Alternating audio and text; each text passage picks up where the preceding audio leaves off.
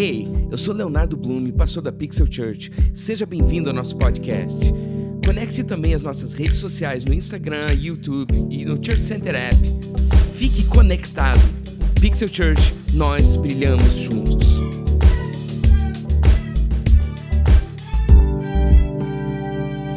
Bem, beleza? Pode pegar um assento, pode sentar. Obrigado. Valeu.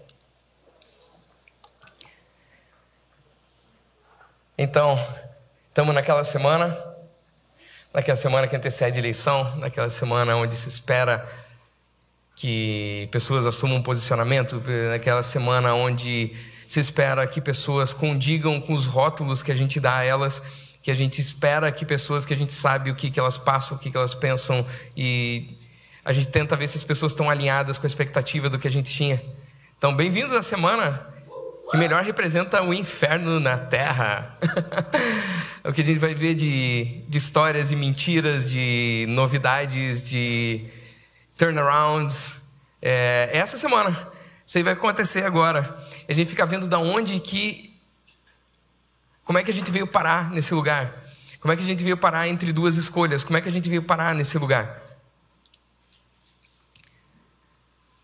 Uma das coisas mais lindas quando a gente vê sobre livre-arbítrio e como que Deus permite a gente fazer livres escolhas é que se você só tem duas escolhas, você está sendo manipulado.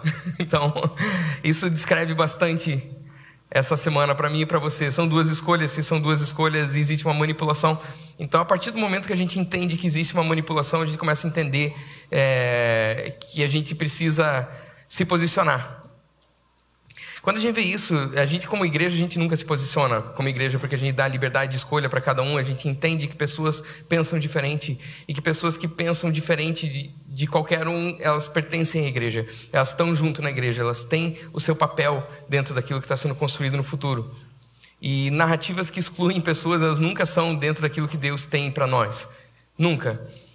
Mas como que a gente veio parar aqui? Nossa, a gente tem. É, eu, eu, agradeço a Deus demais por essa viagem, por esse tempo que a gente passou viajando, essa integração que a gente tem cada vez maior com, com igrejas incríveis no mundo inteiro, coisas que não são vividas no Brasil e não são mesmo, mesmo em outras igrejas grandes e fortes. É, coisas novas têm sido trazidas através da Pixel, através de algo que de uma igreja que não é grande em tamanho, mas que é muito maior do que a gente pensa em influência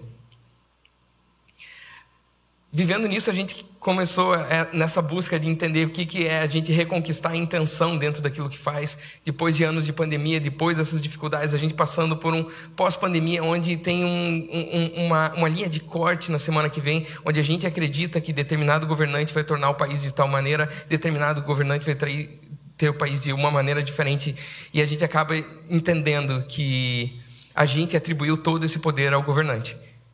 Se a gente olha, porque a Argentina ficou assim porque determinado presidente foi colocado lá, você atribui realmente todo todo fracasso atual da Argentina a uma pessoa, a um governante? Outro país ele está agora melhor por causa do governante. Cara, o governante sempre vai dizer que é tudo dele porque ele quer ter esse poder. Ele quer ter esse poder. E pessoas atribuem poder dentro de uma escalada de cargos e de pirâmides, e mais uma vez a gente volta até aquelas terras das pirâmides, que é de onde a gente foi tirado por um Deus que nos salvou de toda a terra da escravidão. Eu não sei se você tem vivido por intenção, se você só tem visto a maré e tem andado junto com a maré e tem seguido o flow e tem andado conforme as coisas estão andando, conforme você vê as narrativas andando, ou se você tem tomado as próprias decisões sobre a vida. E uma coisa que eu tenho certeza para você é que você precisa retomar as intenções e começar a fazer as coisas a partir do, da motivação própria.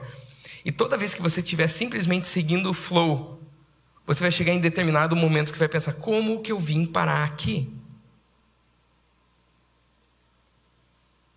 A gente cantou uma música agora que fala sobre Elias. Elias, quando ele fugiu, estava fugindo de Jezabel, logo depois se você segue a nossa igreja, você já ouviu dezenas de vezes essa história de 1 Reis 19 e 20. Você pode ir lá e ler de volta, ou pode assistir. Se você chutar alguma pregação do nosso canal aí, a chance de acertar numa que envolve isso daí é alta. Mas logo depois de Elias fazer fogo descer do céu, de ele ter o seu melhor momento, o seu auge, Ele foi perseguido pela rainha Jezabel e ele achava-se muito frágil dentro daquilo lá. E de repente, quando ele chega num, no, no, meio do deserto e não sabe o que fazer, ele pede para Deus, ó, ele fala: Eu sou o único que sobrou, agora procuro me matar. O Senhor disse: Saia e fique no monte, que é a presença do Senhor, pois o Senhor vai passar. Então veio o vento fortíssimo que separou os montes, esmigalhou as rochas diante do Senhor, mas o Senhor não estava no vento. Depois do vento teve um terremoto, mas o Senhor não estava no terremoto. Depois do terremoto teve um fogo, mas o Senhor não estava nele. E depois do fogo houve um murmúrio de uma brisa suave. Quando Elias ouviu, puxou a capa para cobrir o rosto e saiu e ficou à entrada da caverna. E uma voz lhe perguntou: O que você está fazendo aqui, Elias? Pai querido, muito obrigado pela, pela tua palavra, porque você fala conosco. Obrigado porque você nunca parou de falar. Obrigado porque tua voz é constante, a tua busca por nós é constante. Obrigado porque você é um Deus firme, você é um Deus verdadeiro. E você é um Deus que nunca passa. Você é um Deus que era, que é e que sempre vai ser. Obrigado pela tua constância. Obrigado por você estar fora do tempo. E para a gente que está debaixo do tempo, você nos parece onipresente, onisciente e onipotente. Obrigado porque você realmente é todas essas coisas e muito mais do que a gente possa imaginar.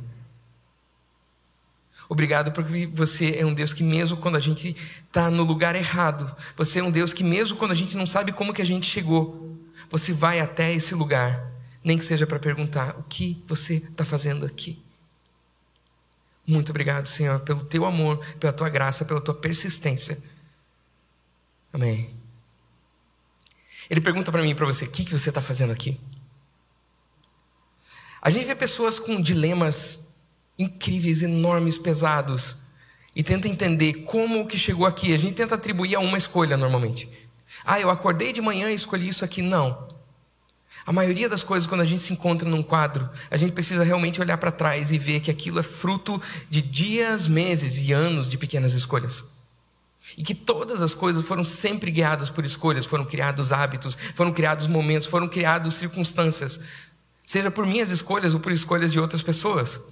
E daí você encontra personagens como Jonas, que de repente ele estava fugindo e ele foi parar dentro de uma baleia. O que você está fazendo aqui dentro do peixe? Não era para você estar. Tá, é óbvio que não era para o cara estar tá dentro de um peixe. Eu sei que isso daí ele se trata de uma sátira, ele se trata de uma história que tem diversas metáforas, mas que tem possivelmente uma história real dentro disso daí, literal dentro disso daí. Mas o mais importante é entender como que eu vim parar nesse lugar. Como que você veio parar nesse lugar onde parecia que era a igreja que estava causando um cisma no país, era a igreja que estava causando uma divisão no país. Mas a gente vê de repente dentro de igrejas que não estavam tomando posicionamento político porque é muito baixo, é muito baixo o posicionamento político. A igreja não foi feita para ser da direita nem da esquerda, ela é do alto. Ela é de cima. Ela enxerga essas coisas como lá embaixo acontecendo. Mas mesmo onde não tem esse posicionamento, a gente percebe que a política divide a igreja. E é o contrário de tudo aquilo que se falava. A igreja, em alguns lugares, na maioria dos lugares, sim, assume posicionamento. Sim, o que eu quero desafiar você é ter a maturidade de assumir posicionamento mesmo. E não simplesmente achar que as outras pessoas vão te aceitar porque você ficou quieto. Não é sobre ficar quieto para ser aceito, é sobre ter maturidade para aceitar o diferente. É sobre ter maturidade para entender que aquele que é diferente de mim, ele é um comigo. E se ele fosse igual, ele nem precisaria ser um, porque já era uma cópia, um clone de uma imagem formada por muitos pixels da mesma cor. Monótona, monotônica, um tom só.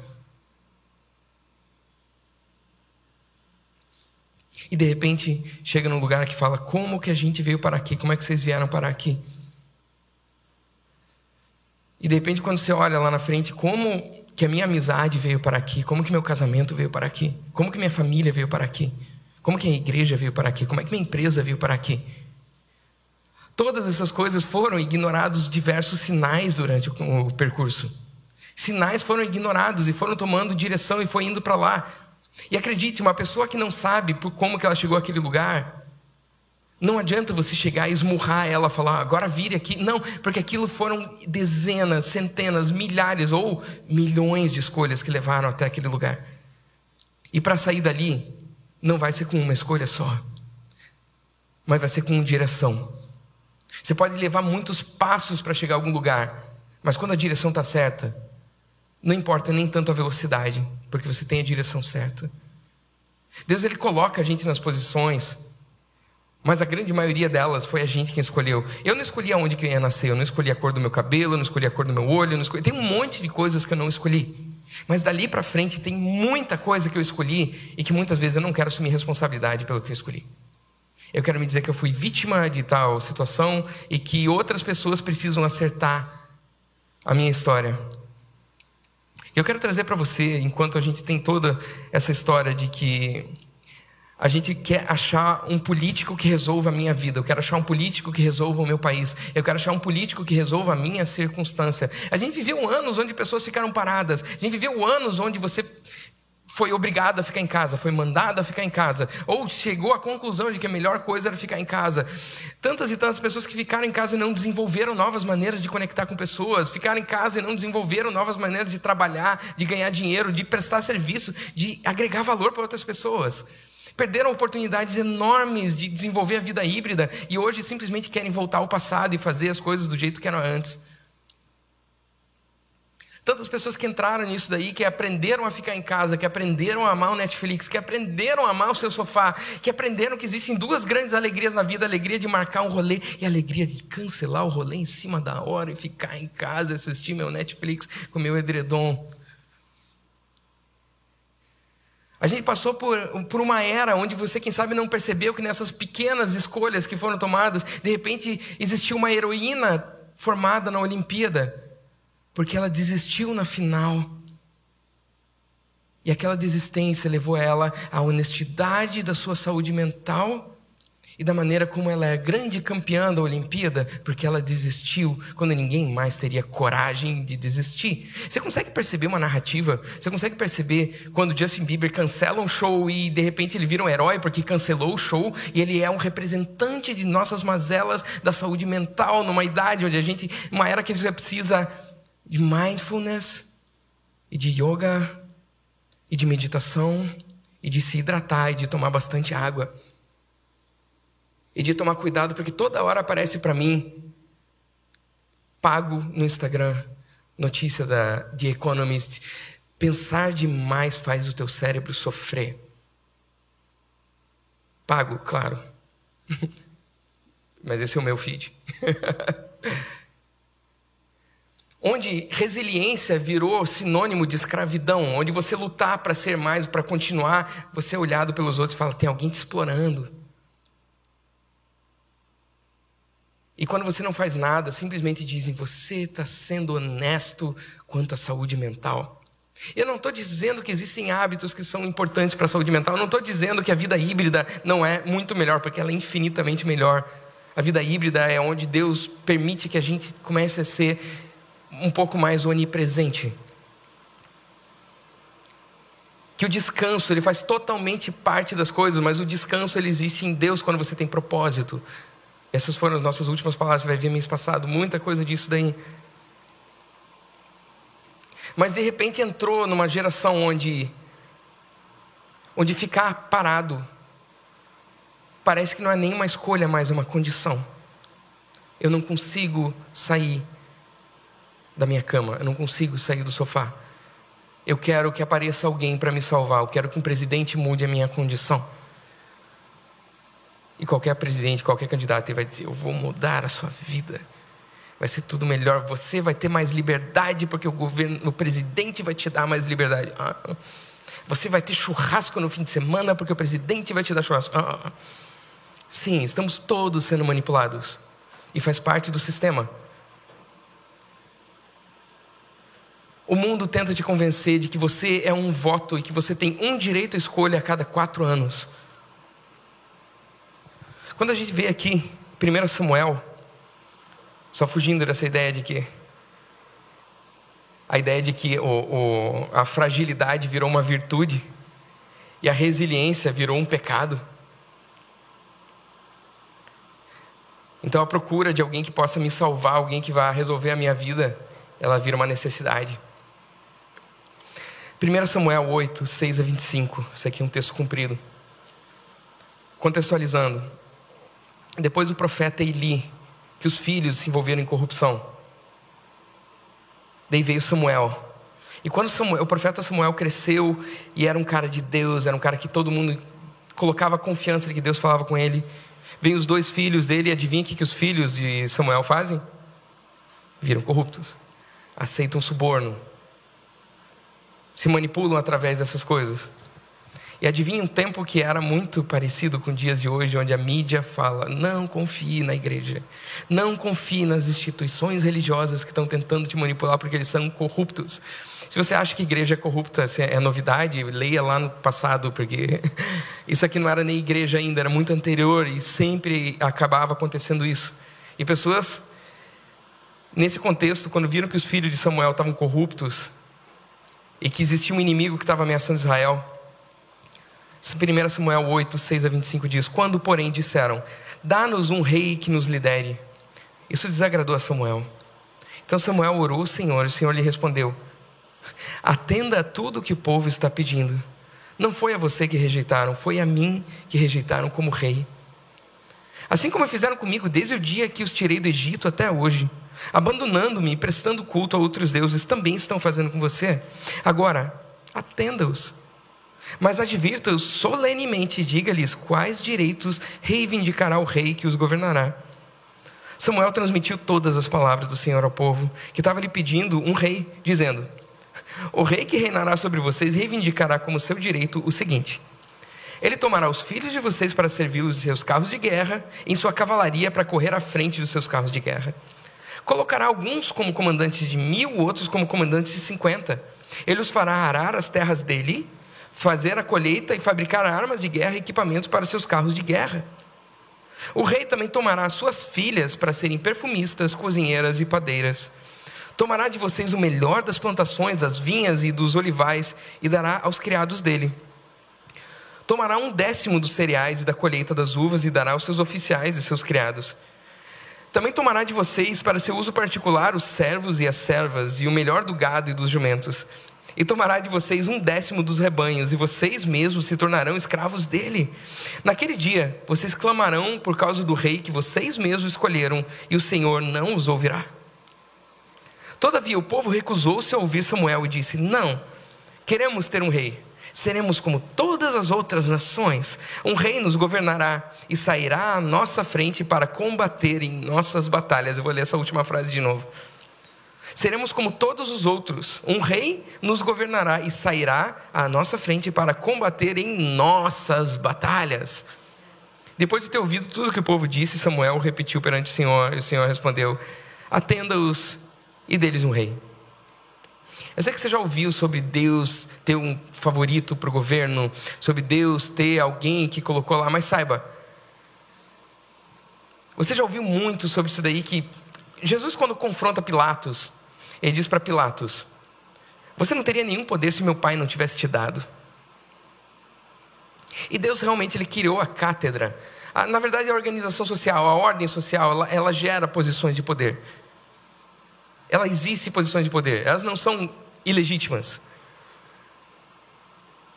Porém, aqui você está vendo um povo que tinha Deus como seu rei, e eles escolhem ter um homem como seu rei. E Deus fala: se é o que eles querem, que assim seja. Advirta-os, eles vão morrer em imposto.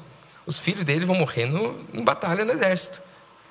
É engraçado que eles falam aqui que eles querem ter um rei que nos governe e tome a frente para combater as nossas batalhas. Mas se você lembrar da grande transição no reinado de Saul, foi justamente quando ele não combateu a batalha e precisou surgir um menininho chamado Davi para combater a batalha no meu e no teu lugar.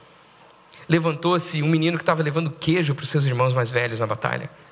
O menino fora disso aqui tudo, onde Deus mudou e trocou totalmente aquela ideia que eles queriam um governante capaz, um governante que tivesse. Saul, quando ele se levantava, os mais altos não batiam nem no ombro dele. E Deus coloca toda a diferença entre entre alguém capacitado para governar, porque ele é capaz, porque ele é alto, porque ele é forte, porque ele chama atenção, porque ele tem os atributos que precisa. E tem um outro menino que ele, a única coisa que ele tem é caráter.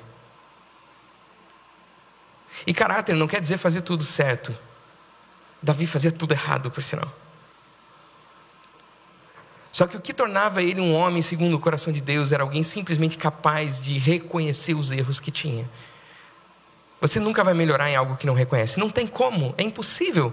O primeiro passo para melhorar, para sabedoria, é saber que o teu processo de tomada de escolha, ou você acerta ou você aprende. E a pior coisa que tem é não tomar escolha. A pior coisa que tem é não tomar escolha, imaginar como que seria a minha vida sem ter tomado escolha.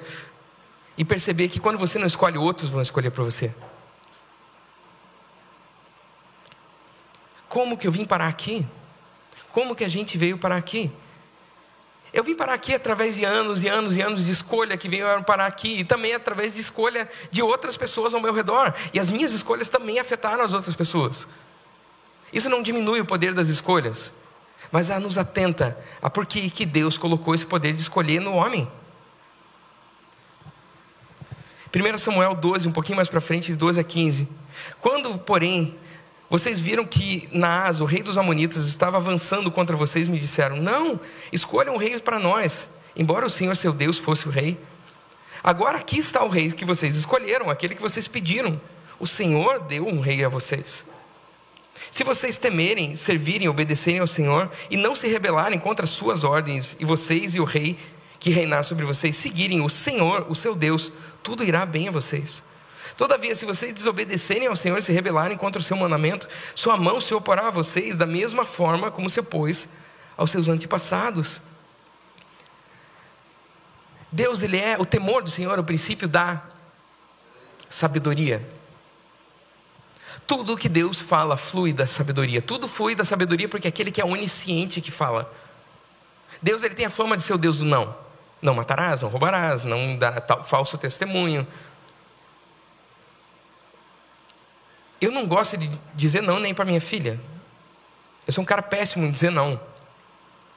Mas eu sei que eu tenho que falar para ela para não colocar o dedo na tomada. Eu sei disso. Se eu não falar isso, ela vai morrer. Ela vai dizer que foi a mão do papai que pesou sobre ela. Enquanto foi, na verdade, burrice de uma criança teimosa. A gente tem esse problema dessa palavra pecado porque a gente não quer admitir que o que existe é burrice. Entregar o teu próprio destino para outras pessoas decidirem é burrice. Agora você achar que tendo duas escolhas para você escolher, existe uma certa e uma errada, o que, que é? Burrice. Existe um melhor e um pior? Já me disseram lá uma vez, a Deus não tem candidato. Não, Deus não tem candidato, mas eu acho que o diabo tem. Ele tem seu preferido dentro de tudo que tem ali. Mas, se você não tomar decisões da própria vida, pouco interessa quem está assumindo a presidência em 1 de janeiro. E se você, independente de ter sido aquele que você escolheu, aquele que você não escolheu, se você não navegar a tua própria vida, daqui a um ano você vai perguntar: como que eu cheguei aqui? Você vai olhar uma venezuelização do, do teu redor e dizer: como que eu cheguei aqui? Você acha que foi só o governante? Você acha mesmo que só um governante consegue levar aquilo tudo?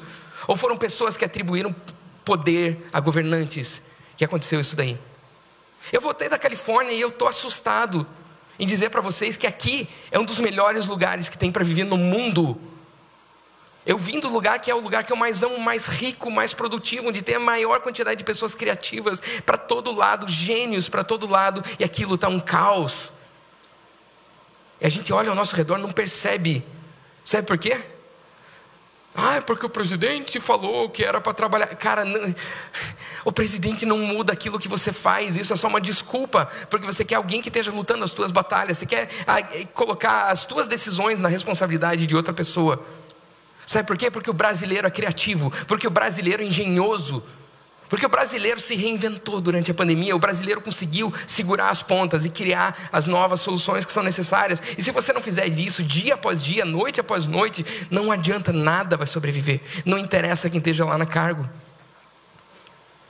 Se, se entrar aquele que você não votou e você desanimar, saiba, o futuro vai ser criado pelo teu desânimo.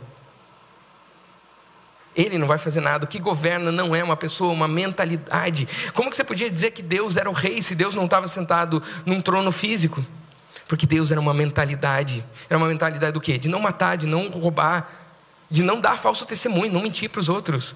Isso é o princípio da sabedoria, é o princípio do relacionamento humano. No 15, 22, um pouquinho para frente, Samuel respondeu: Acaso tem o Senhor tanto prazer em holocaustos e sacrifícios, quanto que se obedeça a Sua palavra? A obediência é melhor do que o sacrifício, e a submissão é melhor do que a gordura de carneiros. A rebeldia como pecado de feitiçaria é a arrogância como o mal da idolatria. Assim como você rejeitou a palavra do Senhor, ele o rejeitou como rei. Isso que ele está falando para Saul quando Saul começa a afundar na vida dele. Tem duas maneiras que você pode obedecer alguém: ou por medo, ou por confiança. Temor não é a mesma palavra que medo. Temor é reverência. Temor é respeito. Temor é entender que existe alguém que é mais sábio do que eu e que o meu orgulho vai me opor àquele que é sábio. A minha teimosia vai me opor àquele que é sábio. A minha teimosia faz com que a minha tolice se alargue e aquele que é sábio me olhe com tristeza, como aquele que insiste em estar sempre errado, incapaz de aprender com os próprios erros, incapaz de acertar ou aprender. Acertar ou aprender, não. Aquele que não aprende, ele permanece no caminho da teimosia. Deus rejeita o orgulhoso, ele abraça o humilde. Humildade não é fazer de conta que eu não tenho nada. Humildade não é fazer de conta que eu sou tímido. Humildade é como Davi chegar, eu matei o leão e o urso, porque é quem eu sou. É quem eu sou.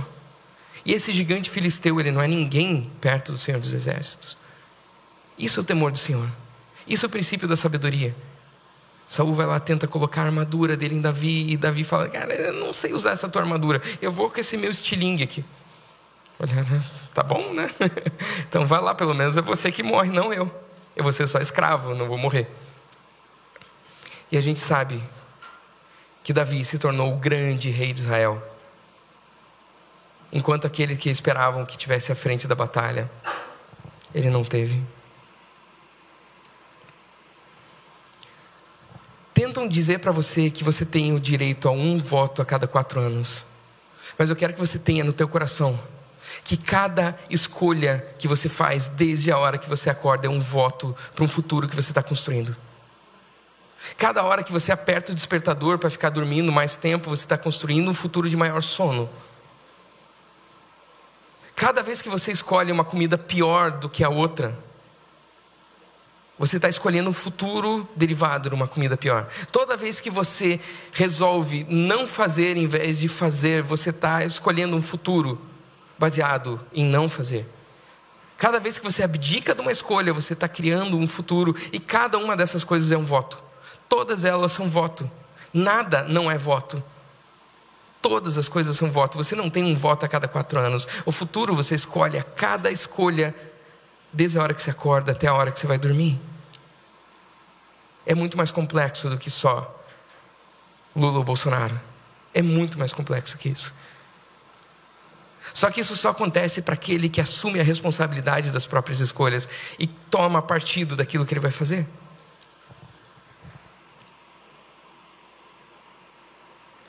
Eu duvido que tenha alguém aqui dentro que, que convive com a gente há mais tempo e não levou umas admoestadas. Alguém que esteja com a gente há mais tempo e não tenha sido chamado aqui e falar, cara, para com isso. Eu sei que muita gente fala que parece, ah, você está ali no ambiente da graça, e você não, não endereça o pecado, e daí todo mundo aceita e fica tudo bonito porque todo mundo se aceita. Não, não, não, esse é o caminho da burrice. O caminho da burrice é horrível, eu conheço ele, já andei por ele, já trilhei, já voltei para ele quando não esperava que não estava mais nele, e não vale a pena. Não vale a pena. A repetição de burrices não foi para isso que Deus deu um cérebro para a gente.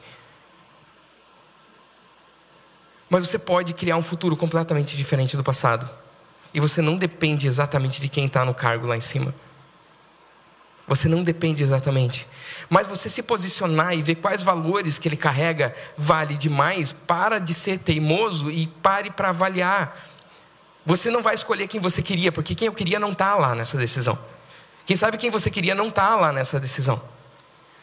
E o fato de você escolher um e se posicionar e aprender a se posicionar e falar em rede social e lutar por aquilo que você acredita, se isso te separar daquele que pensa diferente, você precisa conhecer Jesus.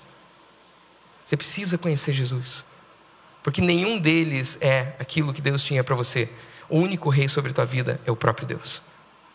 Ele que reina com sabedoria sobre as tuas escolhas, é a Ele que você obedece, e obedecer a Ele é melhor do que sacrificar pelas bobagens que a gente fez. Obedecer é melhor do que ficar consertando. Obedecer é melhor do que acontecer alguma coisa ruim na tua vida, seja por coincidência, seja por uma escolha tua, seja por uma escolha de outra pessoa. E chegar um outro irmãozinho da igreja, é, mas aconteceu isso com ele porque ele estava fazendo aquilo lá, olha. E daí você vê pessoas completamente cheias de karma dentro da igreja, atribuindo coisas ruins, como se tivesse sido punições de decisões ruins. Ainda bem que isso não acontece, senão já não existia nenhum de nós aqui. Não é assim que funciona. Em Deuteronômio 19, né, Deuteronômio 30, 19 e 20. Deus coloca esse texto que eu amo. Hoje invoco céus e terra como testemunha contra vocês de que coloquei diante de vocês a vida e a morte, a bênção e a maldição. Agora, escolham a vida para que você e seus filhos vivam. E para que vocês amem o Senhor, o seu Deus, ouçam a sua voz e se apeguem firmemente a Ele, pois o Senhor é a sua vida e Ele dará a vocês muitos anos na terra que jurou dar aos seus antepassados. A escolha sempre vai ser tua, sempre vai ser tua. Ah, mas Deus vai colocar isso aqui no cargo. Não vai, não vai. Ah, mas eu acredito na democracia. A democracia colocou Saul no poder. A democracia fez surgir um rei onde nem existia rei.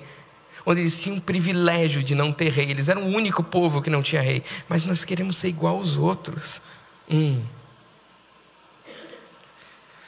Agora está aqui um ponto onde Deus coloca dois extremos. E sim, ali ele coloca duas escolhas vida ou morte. É engraçado que quando Deus coloca para você escolha vida ou morte, Ele mesmo atenta. Escolha, pois, a vida. Ele orienta você dentro das tuas escolhas, ver aonde você pode fazer o maior bem.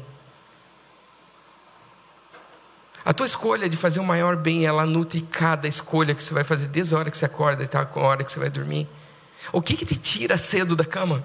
O que que te faz levantar? O que que te traz indignação para que você possa sair do Netflix?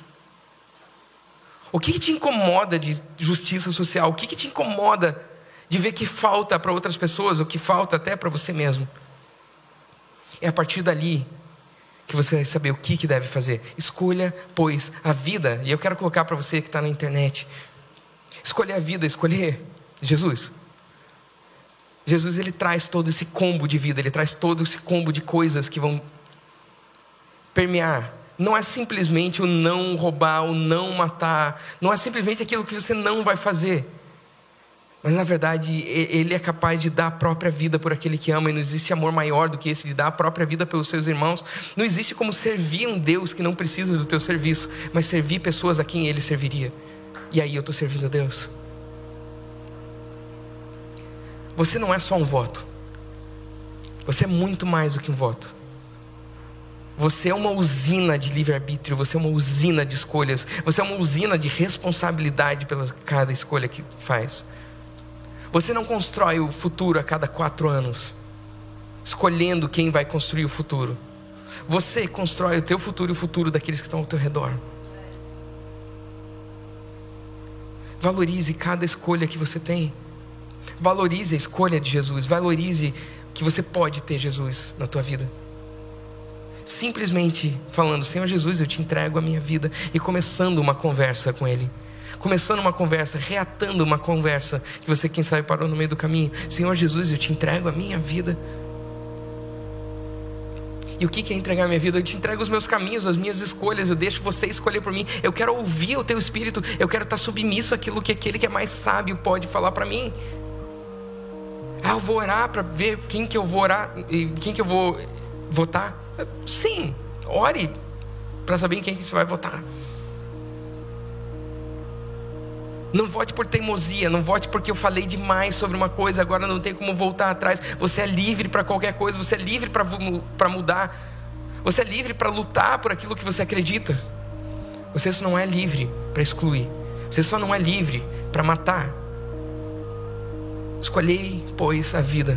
Eu quero orar por você que falou: Senhor Jesus, eu te entrego a minha vida e te dá o privilégio de numa semana de eleição colocar realmente o rei do teu coração, colocar aquele que é para governar a tua vida e voltar atrás daqueles que ignoraram que Deus seria o rei para colocar um rei humano dentro do coração, um idólatra, uma idolatria, uma, uma falha, uma mentira.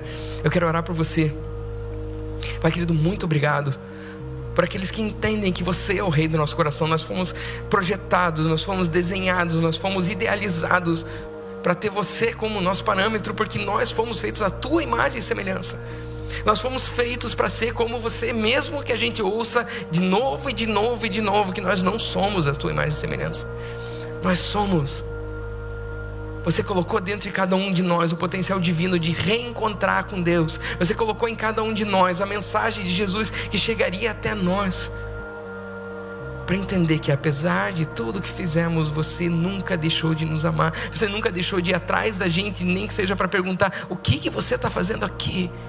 Mesmo nas horas que você sabia que eu estava no lugar errado, você veio até mim e me perguntou: o que, que você está fazendo aqui? E cada vez que você pergunta o que, que você está fazendo aqui, eu sei que não é um fiscal querendo me punir, mas é um Deus que me ama, me chamando de volta para perto dele. Muito obrigado. Muito obrigado por nunca desistir de nós. Muito obrigado porque você coloca no nosso coração a decisão de aparecer, a decisão de estar aqui no domingo, a decisão de estar junto com o outro, a decisão de convidar alguém que vai inflamar, que vai acender a chama dele para estar no meu almoçar comigo, para tomar um café comigo, para jantar na minha casa. Entender que o braseiro ele precisa de vários carvões juntos e que o carvão sozinho ele apaga. Obrigado porque você devolve para nós o poder de escolha através das nossas intenções e para a gente viver a partir da intenção, através da, através da decisão e não do flow da maré e não daquilo que os outros estão ao redor. Obrigado por cada um que teve a oportunidade de falar: Senhor Jesus, eu te entrego a minha vida, de convidar você para vir no coração, mesmo sabendo que isso é só o primeiro passo de uma jornada que vai levar o resto da eternidade de crescimento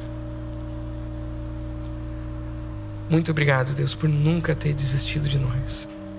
Em nome de Jesus, amém. Olá. Você vai votar, não esqueça de votar. Não vote em branco, cara, sério, sério, vote errado, mas não vote em branco.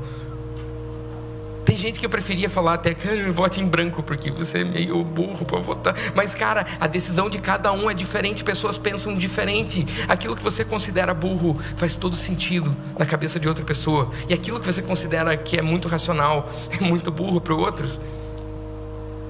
Não é sobre quem está certo, é sobre andar junto e não deixar ninguém desamparado. Que o governo vai cooptar cada um que estiver desamparado e nunca mais vai devolver essa obra para a igreja. Galera, boa semana.